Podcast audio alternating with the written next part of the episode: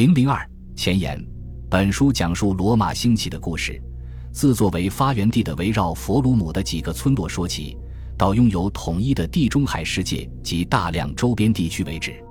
在其顶峰时期，罗马帝国的疆域从英格兰的诺森伯兰郡延展到阿尔及利亚，从葡萄牙至叙利亚，从莱茵河至尼罗河，囊括今天三十个主权国家的全部或部分领土。早在耶稣降生之前，罗马就已是统一大国了。直到一八七零年，意大利再次实现统一之前，对逝去的统一的记忆始终萦绕在欧洲人的脑海中。有关罗马的观念给西方世界带来了一些耳熟能详的神话，每一个都令人回味无穷。这里面有共和时期那些威严认真、正直诚信的将军与执政官形象。有一心为自己国家服务的伟大征服者们，也有类似加图这样的人。他在治理西班牙行省之后，卖掉自己的马匹，使国家不必为把马匹运回意大利而破费。有辛辛那图斯这样的人，当元老院再次召他担任最高统帅时，他正在田地里躬亲力作。这样的人值得以他的名字为美国一座大城市命名。他们的妻子是类似格拉古兄弟的母亲科奈利亚那样的女性。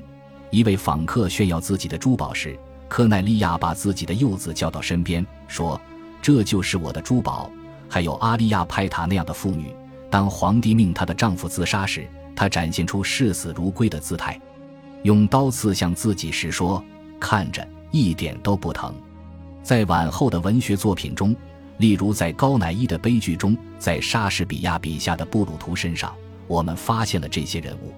在《格列佛游记》第三部中，斯威夫特把他笔下的英雄送到乌人岛，格列佛期望以逝去的名士复活。他告诉我们：“我一见到布鲁图，就产生一种深深的仰慕。我从他面容的每一处都可以轻而易举地发现至善的美德、无可畏惧与坚定不移的思想。”对国家最真诚的爱，对人类的一片慈悲之怀。他继续说：“我想让罗马元老院出现在我面前的一间大厅当中，让正在争吵的现代议会出现在另一间大厅中。前者似乎是英雄与半人半神的大会，后者则似乎是小商小贩、扒手、拦路强盗和恶霸的集会。在美术作品中。”我们看到这些伟大的罗马人在大卫的画作中得到表现，譬如以路基乌斯·布鲁图杀死自己国家的敌人的画作。共和国随着时间推移被帝国所取代。一方面，早期皇帝们的浮华个性与罗马帝国的富足创造出一幅难以磨灭的奢侈残暴的画面，表现在福楼拜、戈蒂埃和维克多·雨果的作品中，也在庞贝城的末日。以及好莱坞的大片《斯巴达克斯》必须中得到体现，还有与此相应成趣的形象，笔直伸向远方的罗马道路遍布欧洲地表，罗马军团以无与伦比的效率将几代人的和平带给世界的帝国，而在此之前，和平远比黄金还要稀有。吉卜林的诗歌与小说将这种思想有力地表达了出来，一架忘我与忠诚的军事行政机器。捍卫着罗马文明免遭境外蛮族的侵害。当然，在世界史上一直存在着其他伟大的文明，例如，古代中国就是一个帝国，持续存在的时间比罗马要长，产生出了伟大的艺术与文学。但是，古罗马与古希腊对于西方具有特殊的意义，我们自身的文化便从那里脱胎而来。欧洲社会是一种更早的卓越文化的继承者。这种记忆从来就没有消失过，即使是在这样一种情况下，我们在诸如中世纪的罗马人的行止之类著述中看到的与真实的历史风马牛不相及的事件，在某个故事里，我们甚至发现皇帝克劳狄乌斯把女儿嫁给了哲学家苏格拉底，而苏格拉底某天则在森林中与国王亚历山大会面。罗马始终是模仿与效法的榜样。因而有两种思想被构建起来：首先，人们自身的社会在历史上并不是第一个；其次，高级的文明一旦得到实现，就有可能衰亡。拉丁语与希腊语一样，属于庞大的印欧语系，历经多个世纪，从位于高加索南部的某个发源地传播到印度、伊朗和欧洲。罗马人的祖先必定包括从北方进入意大利半岛的众多移民，他们大概并不隶属于一个单一的族群。大约在公元前一千年抵达罗马，在那里，他们与其他人融合。我们可以从拉丁人与萨宾人不同的词汇表达与藏俗中隐约察觉到这一点。人们在罗马山丘上发现了一些公元前六世纪以前的分散定居点。其中，在帕拉丁山丘上的被认为是最古老的。公元前六世纪，各个定居点合并成一个。从那时起，就可以说罗马已降临于世了。传统记载，罗马建成的时间是公元前七百五十三年四月二十一日。之后，古典传统告诉我们，有关罗马早期史的大部分内容，基本上是神话而非历史。但传说罗马奠基人罗慕路斯建立了一个避难所。欢迎逃难者、被驱逐者落户到他的新城市，这也许真实反映了早期罗马人员混杂的情况。这座城市深受埃特鲁里亚人的影响。埃特鲁里亚人是居住在中意大利的一个神秘民族，当时正处在其巅峰时期。他们对印欧文化的遗产进行了大幅度改造，例如，正是由于他们的影响，三位神祇朱庇特。朱诺与密涅瓦才会在卡皮托山上得到崇拜，只有在埃特鲁里亚术语中才能理解这些神奇的意义。利用征兆发现某种神圣意义的一套复杂体系也来自埃特鲁里亚。这套仪式通常由罗马执政官来正式实施，甚至罗马人自己的名字也照搬邻人的命名形式，如印欧式的单一名字被一种复杂的类型所替代。埃特鲁里亚人还传播了希腊的影响，特别是在视觉艺术方面。罗马可谓是穷兵黩武。到了公元前三世纪早期，经过长年累月的征战，罗马将整个意大利半岛置于自己的统治之下。然而，这座征服者的城市却接受了大量希腊的优雅之物，譬如早期铸币就是清一色的希腊式样。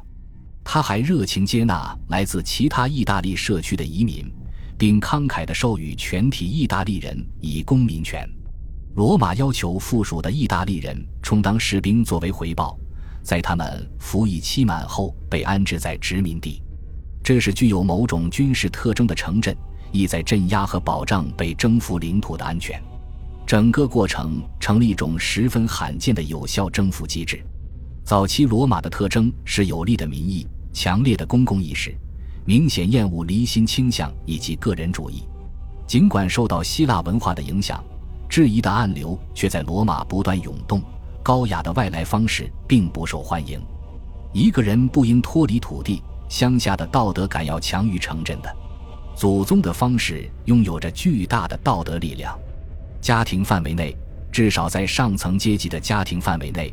父亲对儿子享有令希腊人震惊的权利，这反映在许多有关父亲的故事中。他们可以处死自己的儿子，并被允许亲自动手。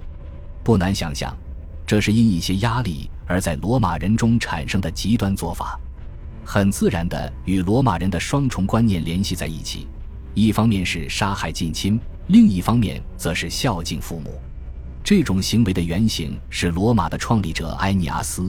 他背负自己的老父逃离烈焰熊熊的特洛伊城，这样一些心理冲突所引起的焦虑会释放出无尽的能量。这也许可以一定程度上解释了一个令人惊异的事实，即罗马人认为自己一贯得到神奇的眷顾是可以理解的，因为这座城市所处的位置并不十分有利，明显缺少得天独厚的条件，可他却征服了世界。罗马艺术与文学中的共和时代的人物，一概是沉默寡言、紧握拳头、坚定不移的。沉着冷静、严肃认真、勤俭节约、简单直率之类的品质，向来受到赞美，都有动人的故事。像加图这样的典型农民，上升为元老与执政官，在道德上占有支配地位。许多罗马显贵的名字，生动地揭示出他们的家世源自农民阶层。辛西纳图斯和卡洛乌斯的原意是卷毛与秃瓢，卡皮托和纳索的原意是大脑瓜与大鼻头，克拉苏和马凯勒的原意是胖子与瘦子，弗拉库斯和比布鲁斯的原意是邋遢鬼与酒徒。这些都是罗马执政官和诗人的名字，是承继埃特鲁里亚王权与希腊审美修饰的结合体。我们拥有的关于共和国晚期的最丰富、最明晰的证据，属于共和制明前解体、共和国的老一代捍卫者不再能限制权贵掠夺行省的时期。这些权贵甚至率军向罗马进发，以求追逐自身的权势。我们不由自主地假设。真实情况是贪赃枉法和残忍无情，但有一点很清楚，就是业已发生了真正的改变。当汉尼拔在十四年的时间里统帅着所向披靡的军队在意大利纵横驰骋，鼓励罗马的意大利盟友起义时，他们大多数却不为所动。也就是在一百多年前，这些同盟者因怨恨的驱使，同罗马展开过战争。罗马人的公正与自治和他们的公共精神并不是神话。亚历山大的征服把希腊的语言、建筑和艺术传到了远至印度的东方。罗马的兴起最终将整个地中海世界及其邻近地区并为一体，甚至不列颠、罗马尼亚、伊拉克都分享由两种伟大语言构成的一种公认文化。任何类似现代民族主义的东西显然起不到什么作用。帝国并非依赖强力加以维持。例如，在公元一世纪大部分时间里，仅有一个军团驻扎在非洲，在西班牙则完全没有驻军。帝国政府只坚持两件事：必须交税，必须遵守法律与保持秩序。至于日常生活的其他方面，则各个城市自行把控，即交给各个城市的上层阶级去运作。这些人依靠地位与财富来管理城市。文化是城市的、优美的，显而易见是统一的。全世界的学生们都在使用相同的书本，无论是在普罗旺斯、土耳其还是北非。城市兴起，其规划布局、神庙与公共建筑都具有相同的形式与装饰。桌子上的银餐具、地板上的马赛克、地板下的暖气也有着一致的风格。这种一致性仅仅是在今天才重返我们的世界。当然，这种风格并没有包罗万象，它是有闲阶级的创造。白白尔人部落成员或伊利里亚牧羊人显然对他毫无兴趣。帝国较之希腊来说，必须在更大程度上依赖非自由民的劳动。罗马贫民窟的存在表明，众多城市的贫苦自由民过着极其穷困的生活。但罗马在拥有奴隶的社会中是个极端例子。罗马的奴隶经常被大量释放，他们在获得自由的那一刻便成为公民。出自罗马帝国的数千块墓志铭中，有一多半属于被释放的男性与女性。贫苦的公民享有大型公共浴场、广场、公园和市场，他们可以在那里消磨时光，远比通常在更寒冷、潮湿的北方待在户外的时间要长得多。然而，光艳的表面之下，还有着较为黑暗的方面，如奴隶贸易、杀害婴儿、决斗士演出和掌握在不负责任或非理性人手中的绝对权力。卡里古拉和尼禄以嗜血成性与充满邪恶的放荡不拘成为一道奇景，这种形象至今萦绕在欧洲人的脑海中。罗马帝国的有趣之处在于，它展现出人性发展到极致的某些方面。卡里古拉常对民众说。要记住，我能对任何人做任何事。过去是实验室，人们在其中可以对人性进行可靠的探索。恐怕这也是能够对人性进行真正研究的唯一方式。古人相信大人物的权力与重大作用。恶魔般的阿尔基比亚德斯，沉着镇定、好挖苦人的苏格拉底，充满激情的亚历山大，可与这些人比肩的罗马人是无坚不摧的凯撒。勇敢放荡的马克·安东尼，神经错乱的唯美主义者尼禄，权力欲体现在伟大的个人身上，坚定果敢、宽宏大量与自豪自尊，在相当大程度上是古代人评判各种事件的标准。诸如宽宏大量与自豪自尊的品质，基本上是非基督教的。这些在古代世界的人们与故事中备受赞颂的异教徒的美德。事实上，在中世纪乃至在文艺复兴时期，与基督教的欧洲完全绝缘。基督教似乎并不在意的人类的重要品质，或者说他所具持的品质，在有关阿喀琉斯或凯撒、海伦或克利奥帕特拉的描述中，在理性自杀的塞内卡或激情自杀的戴多身上得到了体现。某些异教美德与基督教的这种相悖之处，提醒我们应注意本书内容的一个重要方面，即犹太人与基督徒基本上未包括在本书之内。这些人属于基督教的欧洲，犹太教与基督教并不在古典世界史之列，因为他们面目迥异，与古典风马牛不相及。犹太文学的前提根本不同于希腊罗马文学，其特有的形式也同样如此。罗马可能更容易同犹太教而非基督教达成妥协，该教起码是一种有些异样的祖先崇拜。而基督教则甚至不算是一种体面的古代宗教，在一些关键地方与罗马这个异教国家的基本特性相矛盾。关于来世的思想、独身主义、拒绝发誓或拒绝奉献正常的牺牲，所有这一切都不可能被罗马官方所容。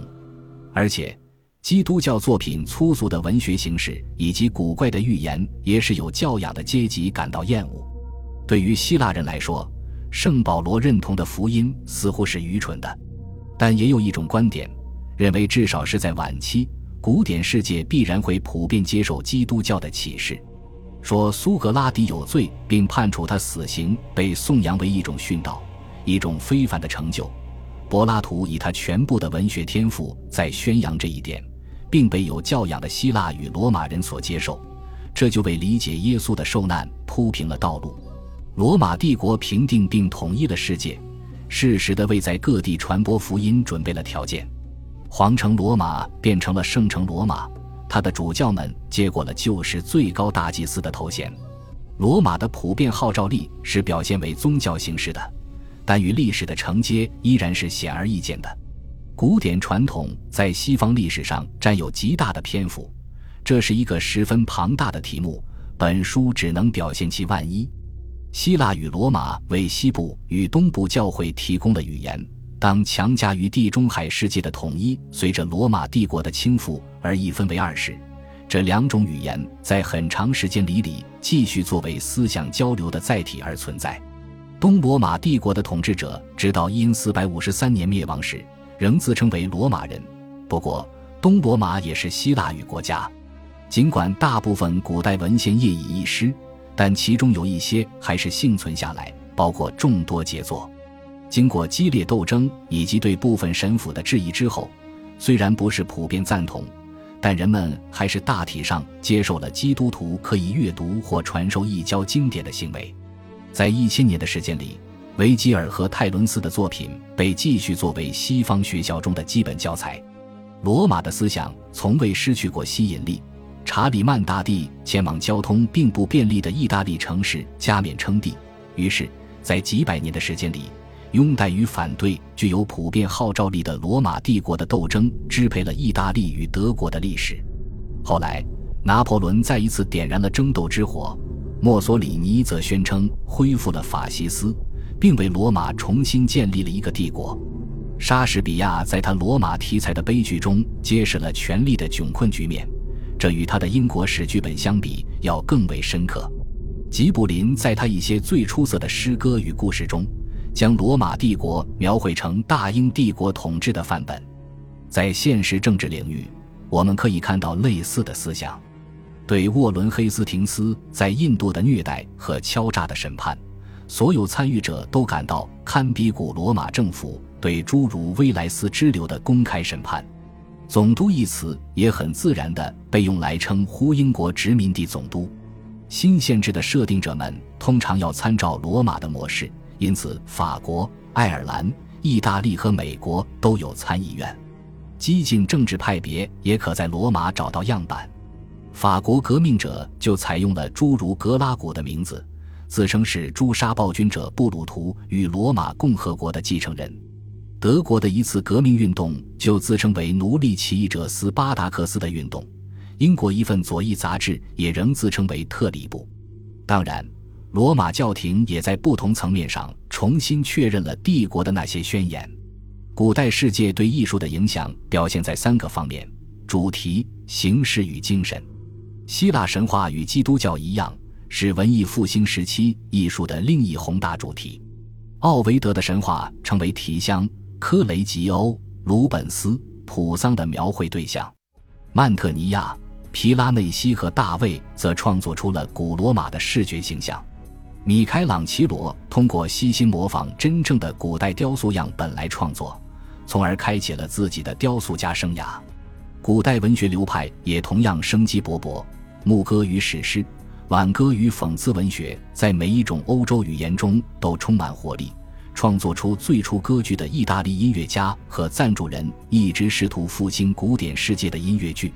在希腊悲剧被人们理解之前，因马洛与莎士比亚而兴盛的悲剧，在形式上受到塞内卡文词华丽的情节剧的影响。